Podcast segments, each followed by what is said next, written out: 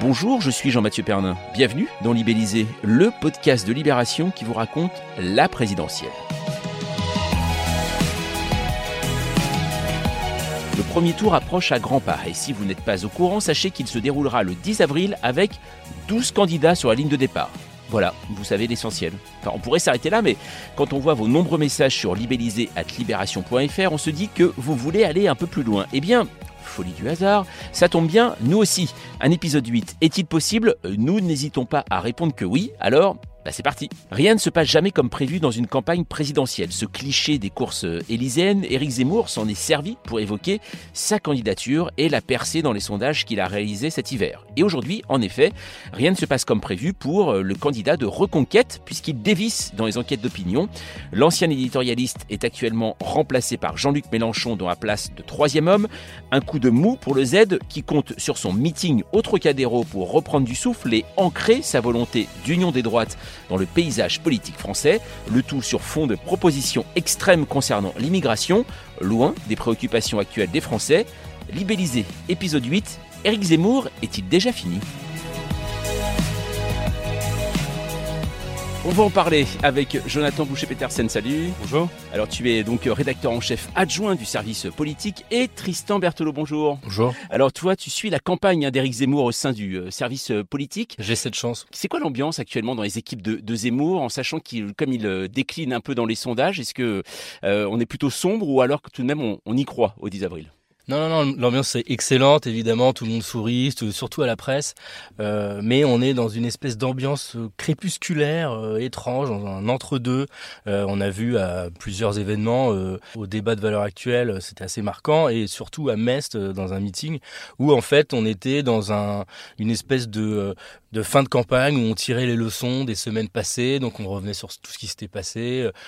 Zemmour a fait d'ailleurs un mea culpa sur un certain, nombre d'erreurs qu'il n'a pas citées est plus dans une ambiance de fin. Mais on est aussi dans une bonne ambiance, de, comme je disais. D'ailleurs, euh, Zemmour euh, l'a dit là, des journalistes. Euh, j'y crois, j'y crois plus que jamais. Je suis sûr que je serai au second tour. J'en suis sûr depuis des mois.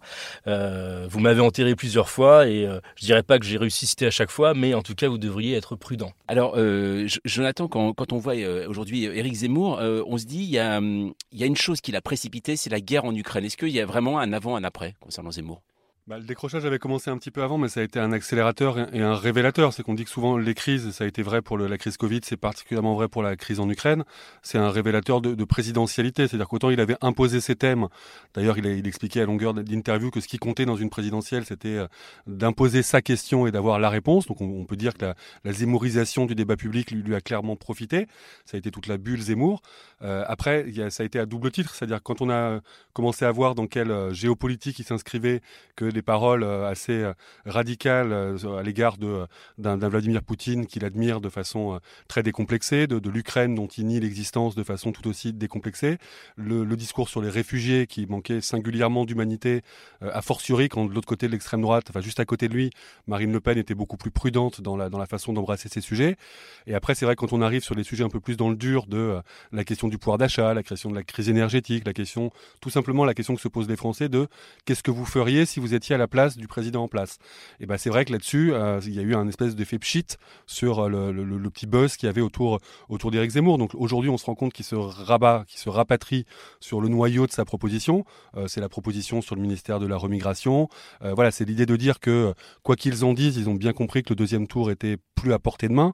Donc il s'agit de, verrouiller le noyau pour limiter les dégâts et pouvoir en tout cas dire on n'aura pas été simplement un, un second rôle perturbateur de la présidentielle ce qui est assez étonnant, c'est que Éric Zemmour s'est souvent vanté, euh, Tristan, de, sentir finalement le pays. Euh, là, on l'a vu euh, avec le pouvoir d'achat, bah, pas du tout. avec la guerre en Ukraine, pas du tout. Et il continue en effet, comme vient de le dire Jonathan, à parler d'immigration, alors que ce n'est plus du tout, eh bien, dans les centres de préoccupation des Français. Ça veut dire qu'il y a un décalage. En fait, lui, euh, il, considère euh, pas ça du tout. Il, euh, il, dit je, je, je, ne crois pas à ces sondages, je ne crois pas à ces études, je crois qu'elles sont manipulées par les médias. Il dit les médias passent leur temps à, marteler partout le pouvoir d'achat, la guerre en Ukraine. Et donc, quand on interroge la population, forcément, les premiers sujets auxquels ils répondent, c'est moi, mon intérêt, c'est le, le, pouvoir d'achat et la guerre en Ukraine. Mais lui, il, il pense que le cœur de son électorat, qui se situe entre RN et le LR, ne, a, trois thèmes de prédilection favoris qui sont la sécurité, l'immigration et le terrorisme. Et donc, il ne pense qu'à parler à cet électorat-là. en cela, il fait sans doute une grave erreur, c'est-à-dire que au lieu de, s'élargir à un autre électorat, il se recentre sur quelque chose d'assez serré et qui, par ailleurs, sont des thèmes plutôt euh, négatifs. Euh, et d'ailleurs, c'est pour ça qu'il a euh, tenté, là, ces derniers jours, de, reparler de ce ministère, enfin, de parler de ce ministère de la remigration, en tout cas de sortir le mot, qui est en réalité une, niche plutôt identitaire. Il était même allé, juste pour rajouter d'un mot, il avait dit, et il était un peu revenu sur ses propos en comprenant que c'était maladroit, que la guerre distrayait les Français des vrais sujets. Donc il était vraiment dans cette idée qu'il y avait une forme de quelque chose lui échappait et que c'était euh, que c'était quasiment orchestré. Encore une fois, il y a toujours ce, ce, fond complotiste. Euh, après, je ne sais pas s'il a complètement tort. C'est effectivement, s'il faut parler à tous les Français en tant que chef de l'État, bah, il est obligé d'attraper le pouvoir d'achat, il est obligé d'attraper tous les thèmes au-delà de son, cœur de métier. Euh, en revanche, là où il a eu une difficulté, c'est qu'en gros, il expliquait que le principal péril pour la France, c'était les vagues d'immigration, la submersion migratoire venue du Sud.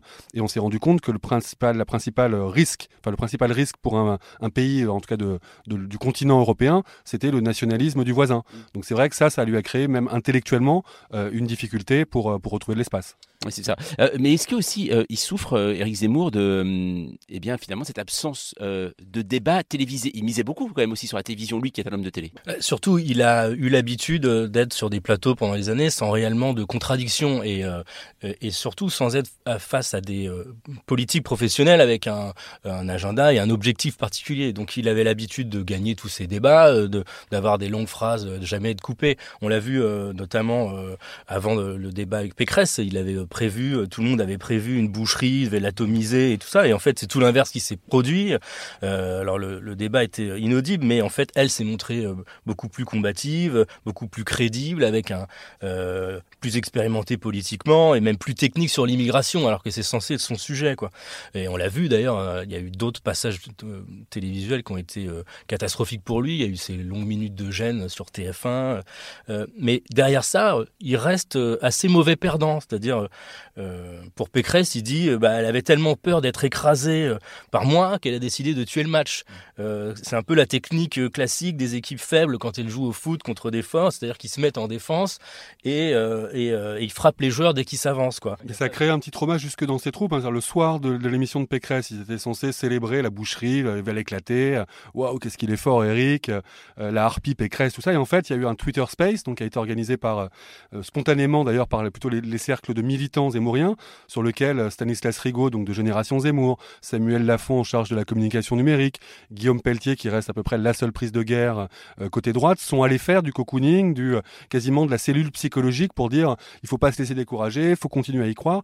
Mais effectivement, ce qui était censé être un, un rendez-vous qui qui ouvre la dernière phase de la campagne en disant on finit d'enterrer Valérie Pécresse et il y aura un transfert de l'électorat de droite chez nous parce qu'il sera plus compétent, parce qu'il sera meilleur, parce qu'il sera plus enthousiasmant, s'est transformé en, crash et est venu accentuer ce que la guerre en Ukraine avait commencé à, mettre sur la table, c'est-à-dire le, gros trou d'air et plutôt le côté euh, ils ont pris le même toboggan Valérie Pécresse et, lui. Une chose Tristan aussi euh, pour parler euh, vraiment du, de l'équipe euh, d'Éric Zemmour, on, même des proches d'Éric Zemmour disaient qu'il y avait trop d'amateurs euh, autour de lui. Est-ce que c'est aussi un peu ça euh, qui paye? C'est-à-dire cette équipe fait de briques et de broc aujourd'hui et qui bah, finalement se rend compte qu'une campagne c'est long, c'est difficile et qu'il faut des soutiens. Voilà, la, question revient, c'est pourquoi cette mauvaise passe n'arrive que maintenant en fait. il a enchaîné les erreurs stratégiques, c'est-à-dire c'est même pas de la tentative de créer la polémique. Il n'y a pas eu que le scandale sur les enfants Sandler, il y a eu euh, le doigt d'honneur à une opposante à Marseille, il y a eu le fusil pointé euh, sur des journalistes, il y a eu la, conférence de presse organisée devant le Bataclan, euh, la sortie sur des handicapés, tout ça c'est des, des choses qui montrent un amateurisme important. D'ailleurs pendant longtemps on a même cru qu'il arriverait même pas à se présenter, à avoir les 500 parrainages parce que son entourage était trop débutant. Et, et oui, il a commencé très tôt, il a bénéficié de cette bulle médiatique, tout en... Alors là on, peut en revanche le, le noter, il a réussi à garder la main sur l'agenda assez longtemps avec des meetings impressionnants et, euh, donc euh, à créer une espèce de, d'attente et d'envie euh, chez les gens. Mais c'est vrai qu'à long terme, ça tient pas parce qu'il y a un moment donné où on attend aussi du concret. Est-ce que finalement aussi le problème, c'est que les Français le perçoivent toujours finalement comme un polémiste plus que comme un futur président? Oui, je pense que Marine Le Pen, pour le coup, a joué un rôle euh, important. C'est-à-dire dans un premier temps, elle a été euh, bousculée, c'est le moins qu'on puisse dire, par, l'irruption d'Éric Zemmour. Et au fur et à mesure, je elle, a, envoyé quelques marqueurs de radicalité pour dire partez pas tous, euh, moi aussi, moi aussi je suis d'extrême droite. Mais surtout, elle a déroulé un peu en mode force tranquille, cette espèce de discours de, de la compétence, le, le, discours de dire avec un Zemmour, vous vous faites plaisir, on a connu ça, c'est l'époque Jean-Marie Le Pen, on sait les limites que ça a sur le plan électoral. Avec moi, vous avez quelqu'un qui a l'expérience, qui a préparé des projet de loi. Mon référendum sur les questions d'immigration, euh, il est sur la table. On a vu d'ailleurs chez, chez, chez Cyril Hanouna, elle était opposée à, Jean Messia, donc dans, dans, le camp, dans le camp Zemmour. Et il y avait cette espèce d'opposition, en, en, gros, du ministère de la parole trash, et elle, dans quelque chose qui est de beaucoup plus posé, de beaucoup plus rassurant, sûrement pour un certain nombre d'électeurs. Et, en fait, on se rend compte même sociologiquement, euh, une fois que Zemmour a pris les quelques nostalgiques de, de Jean-Marie Le Pen et les franges les plus radicales du Rassemblement national, son salut se trouvait effectivement dans l'électorat plus bourgeois, dans les marges droitières et extrême droitières de, l'électorat Fillon de 2017, qui continue quand même à être chez Pécresse. Et pendant ce temps-là, Marine Le Pen, qui est sur un credo quand même plus social, plus les classes populaires, la France des oubliés, qui a un, cœur de, un, cœur électoral qui est, qui est pas tellement sensible au, discours d'Éric Zemmour parce qu'il a rien à leur proposer à part d'appuyer sur, d'alimenter leur peur. Euh, voilà, elle a aussi retrouvé elle une surface, une capacité à convaincre. Et plus on se rapproche de l'échéance, plus on se rendait compte que, euh, parce que si on, on rembobine un tout petit peu, il y avait deux argument qui justifiait la candidature d'Éric Zemmour, l'irruption. C'était un, vous savez très bien que Marine Le Pen ne peut pas gagner, donc moi, j'offre une alternative qui est crédible face à Emmanuel Macron. Et deux, euh, je, de toute façon, au premier tour, je serai devant Marine Le Pen, donc ça justifie le fait que j'aille jusqu'au bout. Il y avait ce fameux rendez-vous, Robert Ménard en avait parlé, Marion Maréchal en avait parlé. À la mi-février, on verra bien qui est devant, et le, appelant celui qui serait derrière à se retirer. Donc ça, il a eu la capacité par euh, son activisme à ce que la question se pose plus, mais formellement, il n'a jamais été devant Marine Le Pen. Il n'a jamais obtenu de meilleurs scores dans les sondages face à Emmanuel Macron que Marine Le Pen. Donc tout ça, au bout d'un moment, voilà, on finit un peu par pédaler dans, dans la smoule. Je ne sais pas si c'est le terme qu'il aurait choisi lui-même, mais ça lui correspond assez bien. Ça tombe bien que tu parles de, de Marine Le Pen, puisque sur euh, libellisé.libération.fr, vous pouvez nous laisser des messages vocaux, et notamment il y a le message eh bien, de Laetitia. Elle habite à Nice, et elle se pose une question justement concernant le couple Marine Le Pen et Éric Zemmour. Bonjour Laetitia, 35 ans, j'habite à Nice. Ma question, Éric Zemmour appellera-t-il à voter Marine Le Pen au second tour de l'élection présidentielle Alors c'est assez intéressant Tristan parce que je ne sais pas d'ailleurs est-ce que Éric Zemmour s'est positionné sur la question? Pas exactement, il a dit qu'il n'appellera pas à voter euh, pour Emmanuel Macron. On sait euh, qu'il a euh, voté pour Marine Le Pen par ailleurs en 2017 après avoir voté pour François Fillon. Alors, il y a une nouvelle, euh, nouvelle chose agitée par euh, Éric Zemmour, je crois que c'était à, à Metz lors de son meeting la semaine dernière. Il parle désormais de vote caché. Alors pas forcément lui, mais ses adjoints, notamment Philippe de Villiers euh, sur Twitter. Beaucoup de ses fans, le, vote caché, c'est en gros, c'est on ne dit pas pour qui on vote aux instituts de sondage et puis dans euh, le secret de l'isoloir, on vote en fait pour euh, Éric Zemmour. C'est un fantasme ou ça existe le vote caché? Non, bah ça, ça, ça existait à l'époque où les études de sondage se faisaient en face à face ou en tout cas au téléphone, c'est-à-dire qu'il fallait aux oreilles d'une personne humaine dire pour qui on votait. Aujourd'hui, 99% des études et des sondages sont faits par questionnaires auto-administrés sur le web. Donc je ne sais pas qui s'auto-censure dans des questionnaires auto-administrés où on est en face juste de son ordinateur pour dire je vote Éric Zemmour. Euh, voilà, ça, ça, pose une limite méthodologique ou même une limite de, raisonnement. Là où en revanche, parce que côté Le Pen aussi, hein, il parle d'un vote caché à Le Pen, donc euh, ch chacun se, se dit euh, c'est moi que les électeurs osent pas assumer. C'est plus intéressant sur le côté Le Pen parce qu'on est sur une sociologie qui est moins représentée dans les sondages. Le vote caché, c'est pas des gens qui n'assument pas c'est plus aujourd'hui en tout cas des gens qui n'assument pas de dire pour qui ils votent. C'est des gens que les sondeurs ont du mal à attraper dans leur radar. Donc par la sociologie plus populaire, plus déconnectée, plus loin de la vie sociale, plus euh, euh, voilà, plus euh, enfin moins moins au cœur de la société. Et on a publié des interviews sur le sujet. La question du vote, c'est pas du vote caché, c'est du vote invisible pour pour Marine Le Pen. En revanche, voilà, l'électorat d'Éric Zemmour, il est il est plus bourgeois, plus inséré, plus urbain. voilà, c'est des gens que les sondages repèrent très bien. Donc c'est évidemment rassurant de se dire vous inquiétez pas, je baisse. En plus c'est bizarre parce que on a l'impression que c'est un peu comme tous. Hein, c'est en ça qu'il est très banal dans son rapport au sondage. Quand les sondages le portent, c'est la boussole absolument indépassable, indiscutable. Quand il commence à décrocher, c'est un outil un peu bizarre, baroque, qui de toute façon n'arrive pas à, à, illustrer la, dynamique qui sent autour de lui. Et c'est ça qui est compliqué pour des, pour des candidats qui manquent d'expérience, c'est le décalage entre l'effervescence et le côté massif qu'il peut y avoir dans, certains meetings et la réalité électorale. Parce qu'effectivement, euh, ce week-end, il y a le meeting, donc le grand rassemblement euh, au Trocadéro, qui sera, on peut l'imaginer, une démonstration de force si on le compare à un meeting d'Anne Hidalgo ou de Valérie Pécresse. Ça, il n'y a pas de souci. Mais, mais encore une fois, c'est pas parce qu'on est capable de rassembler même plusieurs dizaines de milliers de personnes qu'on est au sommet de la présidentielle. Marine Le Pen est à 20% dans les sondages quand Éric Zemmour est à 10%. Si on se fie à la seule lecture des meetings, on se dit que ça n'a aucun sens. Et pourtant, on peut faire le pari aujourd'hui que Marine Le Pen sera nettement au-dessus d'Éric Zemmour au soir du premier tour. Paradoxalement, dans, dans l'équipe de Zemmour, on parie plus sur l'abstention que sur le vote caché. C'est-à-dire qu'ils considèrent que leur électorat est par nature plus mobilisé ou plus mobilisable en tout cas que l'électorat euh, populaire dont vient de parler Jonathan, qui est plus proche de Marine Le Pen. Et elle leur dit maintenant dans les, dans les, dans les meetings, euh, attention, euh, on vous dit que l'élection est pliée, que Emmanuel Macron a gagné, il faut absolument que vous preniez votre destin en main, que vous veniez voter. En réalité, elle a surtout peur de perdre beaucoup de points entre les sondages et ce premier tour. Et derrière, c'est Zemmour qui aimerait en profiter. Euh, il considère que son électorat plus âgé, plus bourgeois, a plus tendance à se mobiliser et à pas euh, laisser tomber. Et c'est vrai que sur le terrain, dans les reportages, on a remarqué beaucoup sur le, euh, dans les zones, en tout cas où Marine Le Pen fait d'habitude historiquement des hauts scores, notamment dans le Nord, que les gens étaient vraiment de moins en moins intéressés à cette présidentielle. Alors on parlait de, la famille Le Pen. Éric Zemmour, c'est le seul à avoir fait une affiche avec une autre personne à côté de lui, c'est Marion Maréchal. L'opération finalement n'a pas tellement réussi, elle, lui rapporte rien. Ah, c'est vrai que euh, on attendait euh, dans, ce camp-là beaucoup de Marion Maréchal. Elle était, euh, elle est la star des droites radicales. Ils, ils ont tous pendant longtemps fait monter cette petite idée qu'elle allait tout changer, que d'un seul coup le croisement des courbes allait avoir lieu, que ça allait offrir à Zemmour d'un seul coup une dynamique énorme. Alors il y a eu plusieurs choses, c'est-à-dire qu'elle a mis beaucoup de temps à venir et donc ses hésitations ont fait que elle ne maîtrisait plus le calendrier. Hein. donc euh, elle s'est euh, présentée à un moment donné où euh, Zemmour était en baisse dans les sondages, en plein milieu de la crise en Ukraine. Et en plus, son annonce a été faite lors d'un meeting où Zemmour avait dépassé son temps de parole, ce qui fait qu'il n'a pas été diffusé en direct. Donc l'effet a été un peu moins important. Par ailleurs, ce, à ce meeting, l'événement qui a fait un peu parler, c'est un salut nazi qui était dans le public.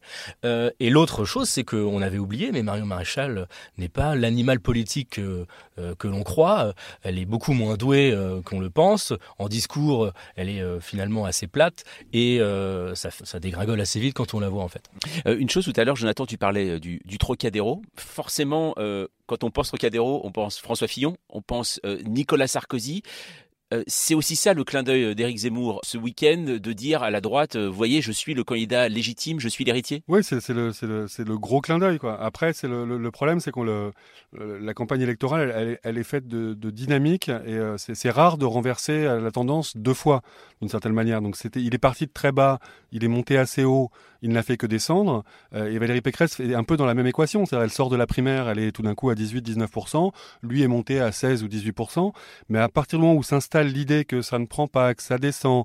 Euh, on a tendance à, paniquer un peu, à être moins lucide. là, on se rend compte qu'aujourd'hui, le discours qui tient euh, a aucune chance, euh, d'aller au-delà de son noyau. Donc c'est pour ça que je pense qu'ils ont, quoi qu'ils en disent, acté le fait que c'était foutu pour cette présidentielle, sauf circonstances exceptionnelles. Il sera bien temps de, ramasser la mise s'il se passe quelque chose, et qu'il y a beaucoup plus un enjeu à sécuriser l'après, la perspective des législatives, le fait de s'inscrire dans le paysage politique avec une droite à qui on promettait, pour le coup, le deuxième tour, qui à l'arrivée va se retrouver à devoir faire les comptes en disant euh, on est dans un score qui est, qui lilliputien pour, pour le parti LR.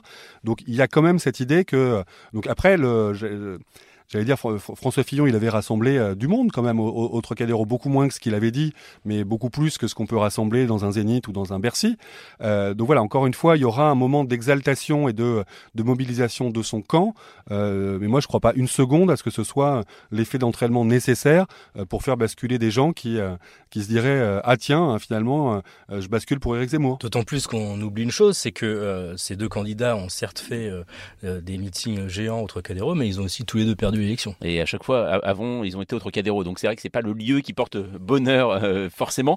Euh, la base des LR, euh, Tristan, toi qui suis justement Éric Zemmour tout au long de cette campagne, tu sens une différence justement entre les têtes pensantes des LR qui pencheraient davantage vers Emmanuel Macron et une base qui est tentée par Éric Zemmour ou pas?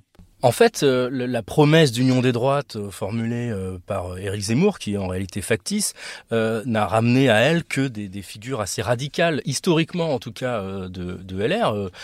Guillaume Pelletier, si on regarde son CV, est passé par le FN, par le MNR, par le parti de Villiers. il était proche de Maigret, il, est, il était chez LR, mais dans, dans une frange assez radicale. Il n'y a pas eu de, d'effet de, de, surprise quand il a, il a débarqué euh, chez Zemmour.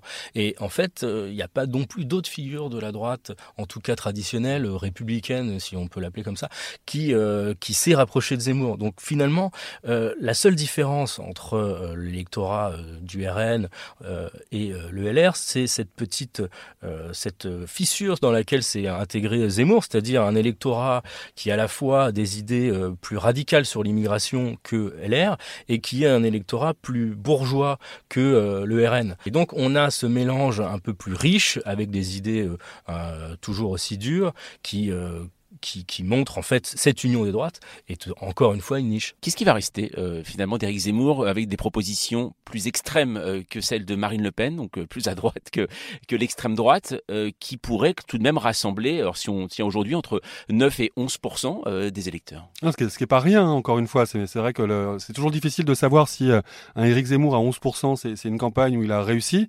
Par rapport à là où, si on réfléchit à là où il est parti, il y a beaucoup de candidats qui, qui seraient incapables d'arriver à, ce niveau-là. En même temps, par rapport au score qui lui était promis et surtout par rapport à lui, euh, le, discours, la, promesse de dire moi je joue la victoire, on est obligé d'être forcément sévère avec le, niveau où il en est, puisque c'est pas du tout un niveau où, on joue les premiers rôles. Euh, encore une fois, je pense que vraiment l'enjeu pour euh, pour, pour Zemmour, c'est si c'est un one shot, je, je fais un tour et je voulais faire en gros une Macron identitaire, l'irruption, la surprise, la sidération et j'emporte le morceau, on peut dire que c'est un échec patent. S'il y a quelque chose qui s'inscrit un peu plus dans, dans, le moyen et dans le long terme en disant je mets la première pierre d'une recomposition plus large, euh, clairement 10-11%, c'est un point d'appui, surtout si c'est au coude à coude avec la candidate LR, c'est un point d'appui pour construire quelque chose. Mais encore une fois, là où ils ont et l'un et l'autre, c'est-à-dire et Pécresse et Zemmour, une vraie difficulté, c'est que si l'électorat de droite, c'est l'électorat de François Fillon en 2017, aujourd'hui, euh, à quelques jours de l'élection, celui qui attire le plus d'électeurs de François Fillon, c'est Emmanuel Macron. Donc ça veut dire que cette droite qui était, euh, on va dire, libérale, euh, libérale identitaire, encore que c'est un, un peu excessif de le dire comme ça pour, pour François Fillon, mais la fin de sa campagne s'est fait sur ce credo-là, euh, et ben elle est plus libérale que identitaire en fait. C'est-à-dire que l'intérêt de classe euh, de dire moi je veux euh, des baisses d'impôts, moi je veux enfin, le rapport à la société, tout ça, c'est, c'est, une droite qui est moins réactionnaire que ce qu'on croyait et qui est plus libérale que ce que, que ce que, que ce qu'on pouvait croire. Donc encore une fois, la, difficulté, c'est, c'est, pas tant d'arriver à, se partager le gâteau, parce que ça, il y en a, y en a un peu pour tout le monde, mais ça, ça finit par faire 10 points pour l'un, 5 points pour l'un, 5 points pour l'autre. Donc c'est pas c'est pas de nature à jouer les premiers rôles. Il y a aussi euh, le, fait que Éric Zemmour, l'idéologue, a mieux réussi, aura mieux réussi que Éric Zemmour, le politicien, euh, puisqu'il va rester après lui quand même cet euh, élargissement de ce qu'on appelle la fenêtre d'Overton, c'est-à-dire la, fenêtre de l'acceptable dans les opinions, quoi, ce qu'on considère au départ comme acceptable et qui, au fur et à mesure d'être répété, euh, rend acceptable des choses qui étaient horribles dans le passé. On a énormément parlé ces derniers mois, ces dernières semaines du grand remplacement, qui pourtant une théorie raciste et complotiste qui était réservée jusqu'à il y a pas si longtemps à des niches identitaires. Et aujourd'hui, il y a des, un nouveau vocabulaire qui est en train d'arriver. Et d'ailleurs, les équipes de Zemmour ont promis qu'il y en aurait d'autres. On parle de remigration. Euh, c'était impensable il y a quelques semaines, quelques mois. Et Zemmour, sans doute, est en train, euh, euh, dans les derniers moments de sa campagne, d'imposer ce genre de nouveaux euh, mots, ce vocabulaire qui va sans doute, dans les années à venir, devenir de plus en plus un vocabulaire de plus en plus banal et banaliser ce genre d'idées. Là, ça devient vraiment dangereux. Alors moi, j'ai une petite nuance sur ce sujet. D'une certaine manière, le fait que Éric Zemmour soit face à un plafond de verre, que Valérie Pécresse paye par sa radicalité, euh, une, en tout cas qu'on puisse expliquer sa, dégringolade par sa radicalité. Qu'une Marine Le Pen, si elle est aujourd'hui retrouve des niveaux de, septembre dernier, autour de 19-20%, justement en évitant les formulations trash, euh, cette espèce de, glissement sémantique qui, rappelle plutôt son père, euh, si un Emmanuel Macron à qui on peut faire beaucoup de reproches et dont on peut documenter la droitisation, mais se laisse pas tellement aller non plus à des, à des formulations comme ça, voilà, je me dis, est-ce que quand on regardera le, bilan de cette campagne, est-ce que vraiment la fenêtre d'Overton se sera élargie ou est-ce que ça restera aussi un pari raté d'Éric Zemmour qui finit par être, j'allais dire, qui reste quelqu'un de singulier sur, la, sur la scène politique aujourd'hui? La candidature d'Éric Zemmour aura marqué aussi pour une chose, c'est qu'il a attiré beaucoup de jeunes vraiment dans ces meetings et on le voit même. Euh, il y a Jean-Luc Mélenchon euh, et lui. Euh, aujourd'hui, cette jeunesse, est-ce qu'elle va continuer à le suivre et pourquoi il a réussi à attirer autant de jeunes? Est-ce qu'on le sait? Il y a deux choses. D'abord, il y a eu cette stratégie tournée vers les jeunes et puis s'accompagne à, à chercher dès les moments de création de, de, de l'équipe à se tourner vers des jeunes. de l'UNI, on a Samuel Lafont qui a un gros réseau chez les étudiants de droite.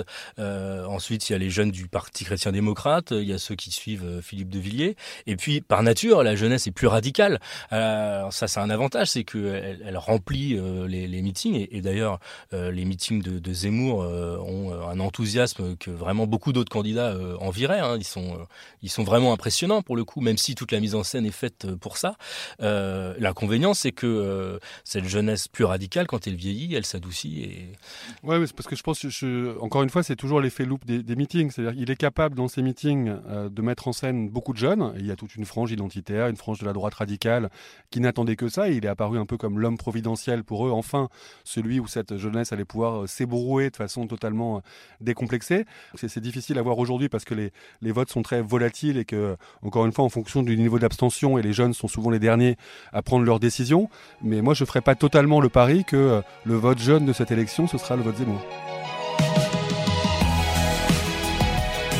C'est la fin de ce huitième épisode de Libellisé. Merci Tristan, merci Jonathan. Alors avant de se quitter, un petit message. Pour le mois d'avril, Libellisé va accélérer sa cadence, notamment entre les deux tours et les lendemains de scrutin. Vous avez l'habitude de participer à ce podcast via libellisé.libération.fr et nous avons envie de savoir bah, ce qui vous plairait d'entendre en fait. Hein, quel sujet, quelle thématique aimeriez-vous voir abordé par les journalistes de Libération afin d'y voir plus clair dans le paysage politique français? On compte sur vous. Alors au passage, n'hésitez pas à vous abonner. Vous pouvez le faire sur Apple Podcast, Deezer ou Podcast Addict et c'est la bonne façon de ne rater aucun épisode. Alors n'hésitez pas en plus à mettre 5 étoiles. On compte sur vous. Nous, on se retrouve jeudi prochain.